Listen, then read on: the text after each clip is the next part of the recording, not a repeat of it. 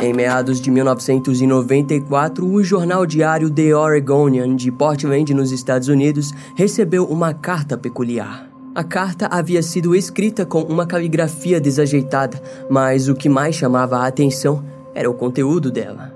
O remetente iniciava a carta com a frase: Sinto-me mal, mas não vou me entregar. Não sou estúpido. Abaixo disso, ele continuou da seguinte maneira: Em muitas opiniões eu deveria ser morto e sinto que mereço. Minha responsabilidade é minha e Deus será meu juiz quando eu morrer. Estou lhe dizendo isso porque serei responsável por esses crimes e mais ninguém. Tudo começou quando me perguntei como seria matar alguém e quando eu descobri que pesadelo tem sido. Ao fim do texto, o remetente sombrio deixa um aviso assinado com um rosto sorridente, onde diz: Olhe por cima do ombro. Estou mais perto do que você pensa. Com essa declaração, a polícia do departamento de Oregon foi rapidamente acionada. Os investigadores da unidade de homicídios perceberam que a carta possuía uma caligrafia semelhante à de vários avisos espalhados em banheiros públicos do Oregon, onde o escritor reivindicava um homicídio. No entanto, demoraria mais de um ano até que o assassinato de uma mulher de 41 anos levasse os investigadores a um suspeito em potencial. Keith Jesperson, de 39 anos, da cidade de Cheney, em Washington. Ao ser levado para interrogatório, Keith logo confessou sua trama sádica de assassinatos em todo o noroeste do Pacífico. Mas esse é apenas o começo.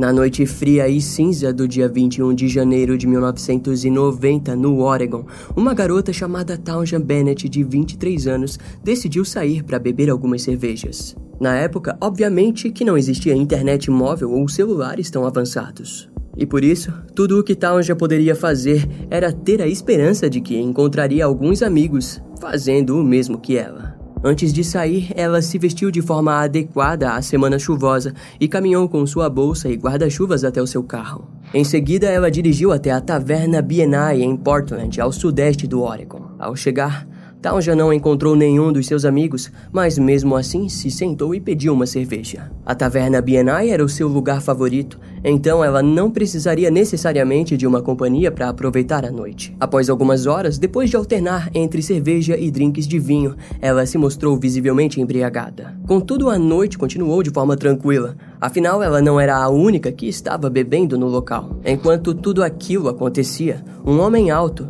que estava sentado no balcão do bar há várias horas, passou a perceber a presença de Townsend. Mais tarde, ele decidiu se levantar e foi em direção à garota, que estava sentada próxima à área de mesas de sinuca onde observava os jogadores. O homem se aproximou, se apresentou e ofereceu para pagar uma bebida a ela. Bom, aquele momento havia sido o auge da noite para Townsend, que aceitou e começou a conversar com o sujeito. Não se sabe com qual nome Keith se apresentou a Townsend naquela noite, mas de qualquer forma, a conversa continuou por vários minutos até que em algum momento Keith simplesmente pediu licença e deixou a taverna sem dar muitas explicações. Ao retornar, a noite já havia acabado para Townsend, que observava o céu do lado de fora da taverna, mas quando Keith a viu lá, ele a convidou para sair com ele. Enquanto conversavam, Kate abriu sua carteira e percebeu que não possuía dinheiro o suficiente para pagar por uma refeição, mas disse que possuía dinheiro em casa Desse modo, convidou-a para acompanhá-lo. Quando chegaram na residência do homem, ele logo a seduziu e os dois acabaram se relacionando sexualmente. Depois que o ato acabou, antes de Keith se levantar e botar suas roupas, ele simplesmente começou a fazer comentários ofensivos para Taunja. Aquilo gerou uma discussão verbal entre os dois e, em seguida, Keith deixou seu ódio inexplicável tomar controle espancando a garota. Infelizmente, em nenhum momento Tal já conseguiu se defender das agressões e, ao finalizar, Kif botou suas mãos ao redor do pescoço dela e a prendeu com uma corda que já se encontrava próximo da cama. De forma lenta, naquela madrugada fria, a vida deixou o corpo de Talja Bennett. Em seguida, normalmente a pessoa entraria em frenesi ou pânico, mas Kif simplesmente deixou o corpo da garota na casa alugada e voltou para a taverna BNI, onde pediu uma cerveja e ficou conversando com qualquer pessoa que se aproximasse.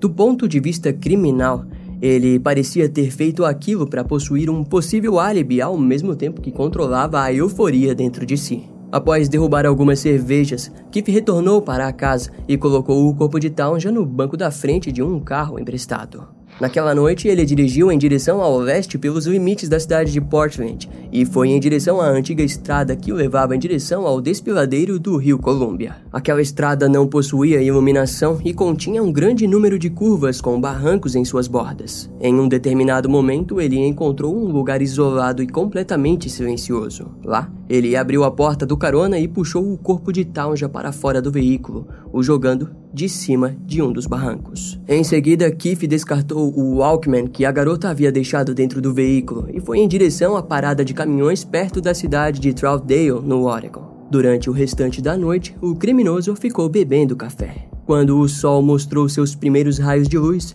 Keith dirigiu para a rodovia do rio Sandy, onde descartou a bolsa de Townsend em alguns arbustos próximos do rio. Alguns dias depois, o corpo de Townsend foi encontrado e noticiado. A polícia local isolou a área e investigou toda aquela rota, mas não encontrou nenhuma pista.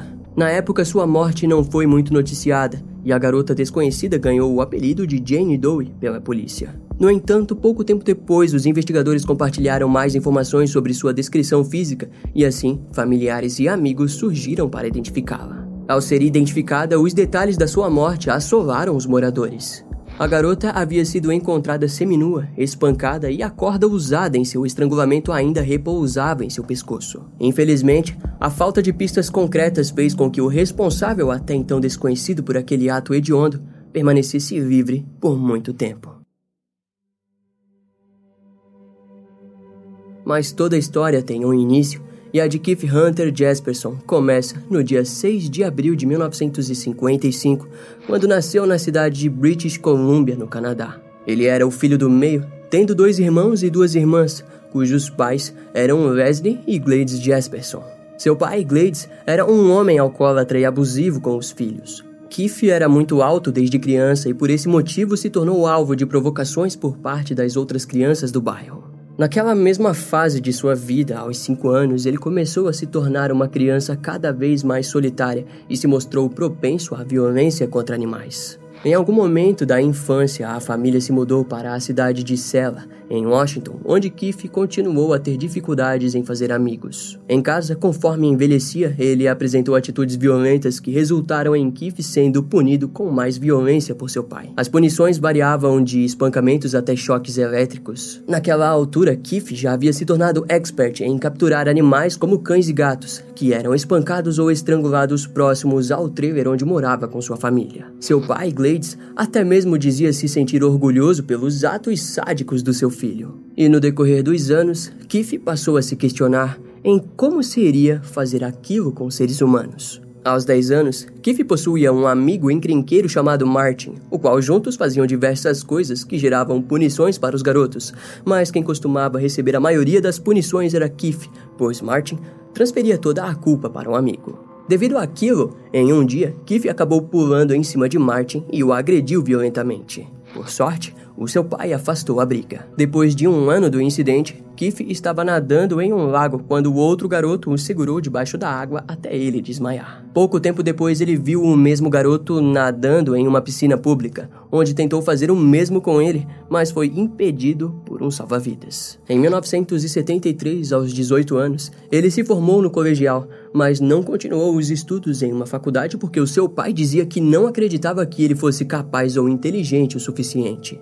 Dois anos depois, Keith conheceu uma garota chamada Rosie Huck, com quem se casou e teve três filhos. De forma prematura, ele se viu na vida adulta e percebeu que precisaria arranjar um emprego e logo arrumou um trabalho de motorista de caminhão. Nos primeiros anos, o relacionamento foi agradável, mas Rose começou a suspeitar que o seu marido estava se relacionando com mulheres durante suas viagens de caminhão. Assim, o casamento se tornou um inferno e depois de 14 anos casados, em uma das viagens de Keith, Rose arrumou todas as suas malas e levou seus filhos junto consigo para a cidade de Spokane, em Washington. Na época, a filha mais velha do casal, Melissa, possuía 10 anos e continuou a ter um bom relacionamento com o pai. Entretanto, posteriormente ela contaria que seu pai era um homem diferente. Por exemplo, na casa da família havia um pomar de macieiras onde gatos e esquilos costumavam aparecer. Num certo dia, quando ela chegou na escola, Melissa se deparou com vários gatos pendurados no varal. Ela contou que correu para chamar sua mãe e, quando voltaram, todos eles estavam mortos no chão. Segundo Melissa, durante todo aquele horror, Kiff se manteve com um grande sorriso no rosto. O casal veio a se divorciar oficialmente algum tempo depois, em 1990. Kiff então se viu com seus 35 anos e decidiu que desejava tentar ingressar na Polícia Montada Real Canadense. Contudo, durante o treinamento físico da polícia, ele acabou sofrendo uma lesão séria que diminuiu drasticamente as suas chances. Frente ao fracasso, ele voltou a procurar trabalho como motorista de caminhão interestadual. Pouco tempo depois, Keith se mudou para a cidade de Chinen, em Washington, onde conseguiu um emprego de motorista de caminhão na empresa Systems Transport. Em seu novo emprego, ele percebeu que poderia dar vida à sua fantasia mais secreta. Durante vários anos, Keith Hunter Jasperson fantasiou em como seria matar um ser humano. E esse anseio por matar foi forte o bastante para levá-lo até a noite do dia 21 de janeiro de 1990, onde Keith ceifou a vida de Tanja Bennett. Quando as informações do trágico assassinato de Tanja Bennett foram divulgadas, a detetive Laverne Pavlinar, de 57 anos, logo se interessou pelo caso. Laverne era uma mulher aspirante à criminologia e vivia lendo livros, artigos e notícias sobre diversas ocorrências criminais. Mas o caso de Town já foi diferente, e ela continuou a unir informações sobre a garota através de jornais e televisão.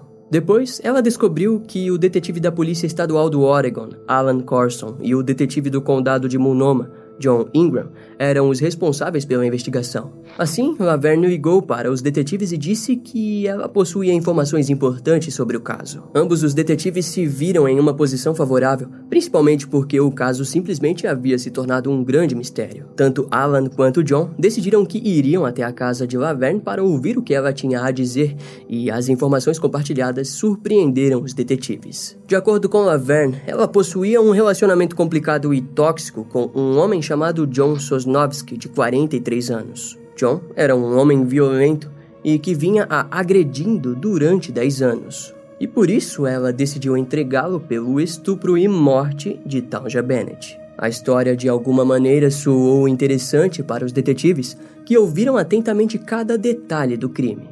Segundo Laverne, ela foi forçada por John a violentar sexualmente Tanja e até mesmo descreveu detalhadamente a corda que havia sido usada para estrangulá-la. No fim do relato mórbido, Laverne contou que também o havia ajudado a se livrar do corpo da garota. Ao se levantarem, os detetives saíram da casa propensos a finalizarem o caso. No entanto, eles sabiam que precisavam checar aquela história e foram atrás desse tal de John, que pareceu abismado com toda aquela história, alegando inocência. Nos dias seguintes, John foi convidado para interrogatórios formais no departamento de polícia.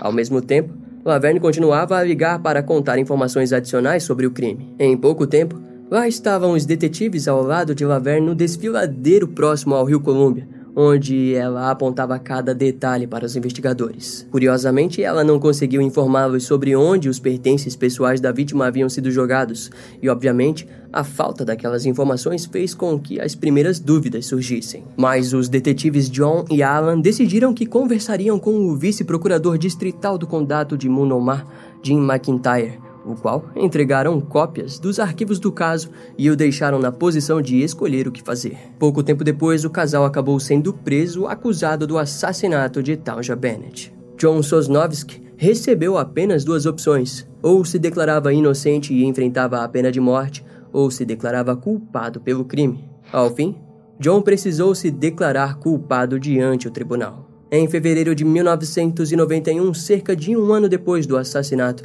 John foi condenado à prisão perpétua e Laverne recebeu 10 anos de condenação. Depois de algum tempo nas condenações, Laverne informou que havia inventado toda aquela história para terminar o seu relacionamento, mas naquele momento ninguém acreditou. E enquanto tudo aquilo acontecia, o monstro dentro de Keith Jesperson sentia-se oficialmente livre para continuar os seus crimes. O gosto pelo assassinato de Talja Bennett ainda era sentido nas veias de Keith, que continuou durante os anos fazendo diversas viagens de caminhões para lugares como Washington, Califórnia, Montana, Nebraska, Nova York e até mesmo Flórida. Assim, no mês de agosto de 1992, cerca de dois anos e meio depois do assassinato de Tauja e um ano e meio da prisão de Laverne Pavlinak e John Sosnovsky, ele sentiu que precisava matar novamente. No dia 30 daquele mês, o corpo de uma mulher não identificada foi encontrado cerca de 16 quilômetros ao norte da cidade de Blight, na Califórnia. As investigações não deram resultado algum e novamente a mulher desconhecida foi apelidada de Jane Doe. Mais tarde, Keith a chamaria de Cláudia. No mês seguinte, um corpo foi encontrado ao longo da rodovia 99 em Turlock, na Califórnia. Quando o crime foi investigado, a polícia anunciou que a causa da morte havia sido overdose de drogas, e a mulher foi identificada como a profissional do sexo Cynthia Lynn Rose, de 32 anos. Naquela época, após supostos três assassinatos, Keith sentiu que era hora de pessoas temerem a existência de um assassino em série. Daquele modo, ele começou a escrever várias confissões de assassinatos em banheiros da parada de caminhões, onde assinava com uma carinha sorridente. Aquele método, porém, se mostrou inútil e ele decidiu que escreveria cartas para os departamentos de polícia e para jornais locais.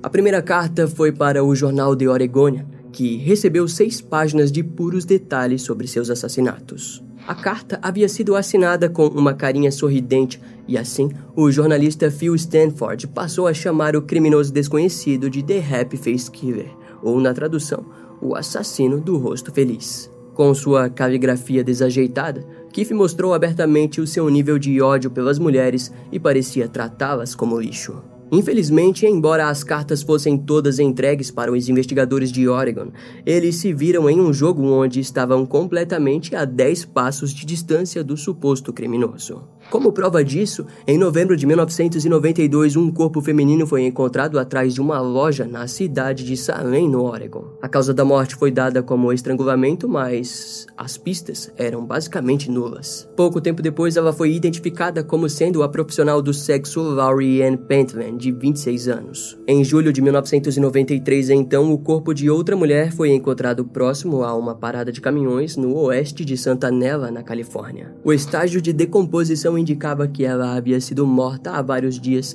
e o legista do condado disse que sua morte havia sido causada por uma overdose de drogas. A mulher não foi identificada e também permaneceu com o apelido de Jane Doe.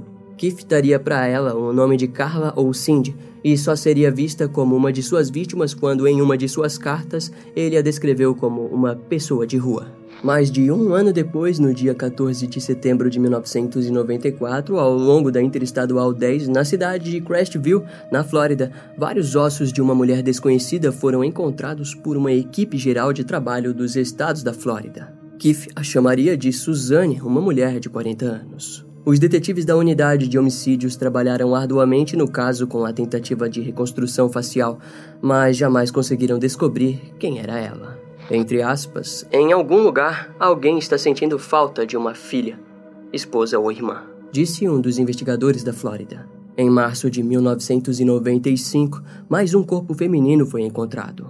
Ele estava completamente nu e havia sido despejado em um aterro ao lado da rodovia estadual 14, próximo ao condado de Clark, em Nevada. Ainda na mesma semana do achado, ela foi identificada como Julianne Winningham, de 41 anos, da cidade de Camas, em Washington. Porém, aquele caso acabou sendo transferido para as mãos experientes do detetive Rick Buckner, que havia trabalhado nas investigações dos crimes do criminoso Wesley Alan Dodge, o qual já temos um vídeo aqui no canal. Com Rick no comando, ele descobriu que Julie havia recém se mudado para Utah após se separar do seu ex-marido, que era um motorista de caminhão. Ao ser investigada mais a fundo, os amigos de Julie informaram que ela havia dito que estava se encontrando com um homem o qual havia apelidado de noivo e que atendia pelo nome de Keith Jasperson, informação que o próprio Kit desconhecia. Diante aquilo, os investigadores acreditaram que ela havia sido assassinada por alguém no dia 10 de março de 1995 na cidade de Washoe,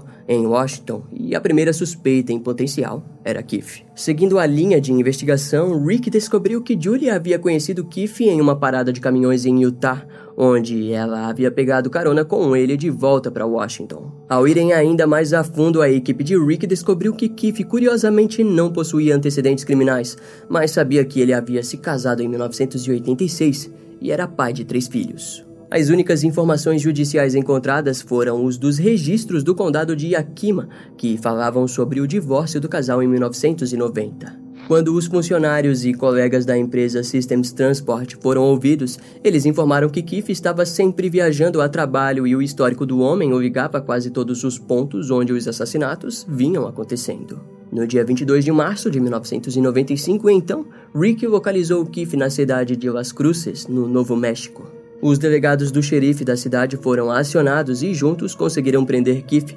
mantendo-o na delegacia por cerca de seis horas, até que finalmente fosse questionado sobre o assassinato de Julian Winningham.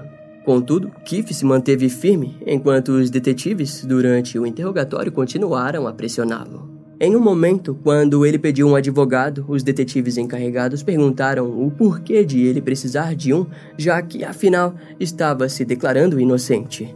Embora o interrogatório tenha sido intenso, ao final eles precisaram liberá-lo devido à falta de provas ou de uma confissão. Ao ser liberado, Keith imediatamente viajou para o Arizona e Rick precisou voltar para o departamento de Washington. Na noite do dia 22 de março, Keith tentou cometer suicídio, mas sem sucesso, tentando novamente na noite seguinte através de uma overdose de pílulas para dormir. Ao que parece, o corpo rejeitou as pílulas em todas as tentativas. No dia 24 de março de 1995, ele escreveu duas cartas, uma para os seus filhos e outra para o seu irmão. Na carta para o seu irmão, ele escreveu em uma parte: Parece que minha sorte acabou. Nunca mais poderei aproveitar a vida ao ar livre. Eu entrei em uma situação ruim e fui pego pela emoção. Eu matei uma mulher no meu caminhão durante uma discussão. Com todas as evidências contra mim, parece que realmente sou uma ovelha negra. O tribunal vai me nomear um advogado e haverá um julgamento. Tenho certeza que eles vão me matar por isso. Lamento ter me tornado assim. Sou um assassino há cinco anos e já matei oito pessoas e agredi mais algumas. Acho que não aprendi nada. Papai sempre se preocupou comigo por causa do que eu passei no divórcio, finanças, etc. Eu tenho descontado em pessoas diferentes. Como eu vi, eu esperava que eles me pagassem. Tomei 48 comprimidos para dormir ontem à noite e acordei bem descansado. Na noite anterior, tomei dois frascos de comprimidos, sem sucesso. Eles vão me prender hoje. Finalizou Kiff. No final da tarde daquela sexta-feira, ele deixou as cartas no correio e no dia 30 de março entrou em contato com o detetive Rick Buckner, para o qual confessou o assassinato de Julie Ann Winningham. Ao ser preso, de acordo com Keith, ele só havia feito aquilo porque sabia que seria executado ou condenado à prisão perpétua, mas de qualquer maneira, ele teria a certeza de que não mataria mais nenhuma outra mulher. Depois da sua prisão, o detetive Rick Buckner levou Keith consigo para o estado de Washington, onde seria formalmente acusado pelo assassinato de Julie Ann Winningham. Durante o processo, Rick disse para Keith: Wesley Alan Dodd já usou essas mesmas algemas. Mais tarde, Keith responderia aquilo da seguinte forma: Se ele soubesse quem está usando agora, ele desmaiaria. Em Washington, ele ligou para o seu irmão e pediu para que ele destruísse a carta que havia recebido. Contudo, seu irmão decidiu entregar a carta à polícia. Enquanto o processo era feito, mais de 16 agências policiais de Nova York e Flórida enviaram informações sobre casos não resolvidos que se encaixaram no histórico de viagem de Keith. Várias evidências físicas e fluidos corporais foram submetidos a testes de DNA para descobrir se haviam mais casos em que Keith pudesse estar envolvido. As autoridades de Utah e Great Basin de Nevada também tentaram conectá-lo a vários crimes, mas a falta de evidências físicas era notável. Em meio a isso, Keith tentava conseguir compaixão do público, alegando que ele possuía um lado mais humano, mas em pouco tempo as contradições começaram a surgir, com ele escrevendo cartas onde chamava suas vítimas de forma mais compassiva e, em outra, como pilhas de lixo. Além do mais, em algum momento ele tentou pôr a culpa na polícia, informando que havia tropeçado no lixo de outra pessoa e que agora estava sendo acusado injustamente. O pior momento foi quando ele fez um tipo de merchan sobre um kit assassino em série. Esta é a oferta pelo qual todos vocês estão morrendo de vontade. O kit assassino em série de auto-inicialização. Agora, você pode ser o único serial killer do seu bairro. Aprenda com um serial killer profissional. Livre-se daquele familiar indesejado. Consiga aquele emprego que você sempre quis abrindo uma vaga. Todo mundo vai estar morrendo de vontade de conhecê-lo. Você receberá uma boneca parecida com Julie Winningham, com um pescoço extra resistente. Escreveu o criminoso em sua propaganda. Aquilo tudo obviamente foi aceito de forma ainda mais doentia pela mídia que parecia desejar ser manipulada pelas alegações e comentários do criminoso. Enquanto a brincadeira acontecia, Keith se empolgou e falou para o seu advogado Thomas Phelan sobre o assassinato de Angela Subrise. Contudo, Thomas o aconselhou a permanecer com a boca fechada, o que não adiantou já que mais tarde ele contou tudo para os seus colegas de prisão. De acordo com um dos criminosos, Keith conheceu Angela em janeiro de 1995 e deu carona até Fort Collins, onde ela desejava ver o seu pai. Durante a viagem, eles pararam e ela ligou para o pai, informando que estava indo visitá-lo, mas o homem negou sua visita. Assim, Angela mudou de ideia e pediu para que Keith a levasse até Indiana. Ele aceitou a viagem e pararam apenas quando chegaram no estado de Wyoming, onde dormiram em uma parada de caminhões. Angela, porém, ficou insistindo para que ele continuasse a viagem. Entre aspas, com raiva, eu a matei lá, disse ele. Ao fim, Keith deixou seu corpo em uma vala ao longo da Interestadual 80 em Nebraska. Para piorar o relato, ele também informou que havia amarrado seus tornozelos em uma corda de nylon preta e arrastado o seu corpo na calçada até que a corda se partisse. Assim que os investigadores souberam da história, eles mostraram uma foto de Angela para Keith, que confirmou sua identidade e descreveu que ela possuía uma tatuagem do Piu Piu em um dos seus tornozelos. Em setembro de 1995, o condado de Clark enviou as informações para Washington, que as enviou para as autoridades de Nebraska. No mesmo mês, um patrulheiro rodoviário encontrou os restos mortais de Angela próximo à Interestadual 80. Ela foi identificada através da tatuagem no seu tornozelo e por radiografias pélvicas. Devido àquele novo achado, os investigadores tentaram montar um caso que o levasse à pena de morte. A sua caligrafia também foi analisada e provaram que ele havia de fato escrito as cartas que foram recebidas pelo jornal The Oregonian, onde alegava ter matado três mulheres na Califórnia e duas em Oregon. Na carta para o seu irmão, Keith contou que havia prendido os pés e mãos de Julie Winnigan com fita adesiva, informação que não havia sido divulgada para o público. Entre aspas, sei que o que fiz foi errado e sinto pena de todas as famílias das minhas vítimas. Na verdade, o Rap Face Killer, eu criei aquele homem porque eu queria ser parado. Mas é difícil simplesmente sair e dizer isso. Eu rezei muitas noites nessa cela fria e escura pela resposta. E Deus me disse para ser claro com tudo. Diga a verdade sobre tudo. Não ficarei feliz até substituir John Sosnovsky na penitenciária estadual de Oregon pelo crime que cometi e ele sair em liberdade. A maioria das pessoas dirá que eu sou um monstro. Eu não sou um monstro. Assim como no filme Jurassic Park, eu fui criado por pessoas. Escreveu Keith em uma carta sobre o assassinato de Tanja Bennett. Essa carta chocou os investigadores e especialmente os que estiveram envolvidos diretamente no caso de John, como o detetive Alan Corson e o detetive do xerife do condado de Monoma, John Ingram. Mais tarde, ele relataria que só confessou o crime para evitar receber a pena de morte, Afinal, o Oregon provavelmente o sentenciaria à morte, mas não a aplicaria, pois ela havia sido abolida desde 1960. Em contrapartida, as autoridades do Oregon também sabiam daquilo e não acreditaram no que ele estava falando. Tudo mudou, porém, quando o Keith disse que poderia levá-los até a bolsa de Townsend. Eles passaram a mostrar interesse e realizaram um teste do polígrafo no criminoso administrado pelo FBI no qual Keith passou. Quase no mesmo instante, o promotor distrital do condado de Multnomah, Michael Scrank, apresentou uma moção ao condado de Marion, onde fica a penitenciária estadual do Oregon, pedindo a libertação imediata de John Sosnovsky e Laverne Pavlinar. Depois daquele momento de felicidade por parte dos parentes de John e de Laverne, Keith voltou a falar. Lá estava Cláudia, uma garota querendo uma carona para Phoenix, Arizona comigo. Ela tentou extorquir a minha carteira e morreu tentando. Depois havia Cynthia Lynn Rose, uma prostituta que trabalhava na área de descanso no sul da Highway 99 perto de Turlock, Califórnia. Depois, Laurie Ann Pentland, uma prostituta que trabalhava na parada de caminhões Burns Brothers em Wilsonville, Oregon. Em seguida, uma prostituta desconhecida trabalhando na parada de caminhões Petro em Corning, Califórnia. Então, uma mulher para quem dei carona na Flórida indo para Lake Tahoe, Nevada. Ela se chamava Susana. Keith ainda alegou o assassinato de mais 15 mulheres, que havia acontecido entre 1992 e 95. Pouco tempo depois, ele também disse que havia sido responsável por pelo menos 160 assassinatos nos Estados Unidos. Na época, até mesmo a força-tarefa Green River procurou por ele, acreditando que Keith poderia estar envolvido nos assassinatos que mais tarde seriam provados de autoria do assassino em série Gary Ridway, condenado em 2003 por 48 mortes. Curiosamente, Naquele período de caçada por Gary Ridway, Keith vivia entrando e saindo em Seattle, palco de atuação do criminoso. Na época de sua entrevista com a Força Tarefa, ele contou uma história de duas irmãs de Seattle e disse ter cruzado com um outro assassino, supostamente Gary Ridway.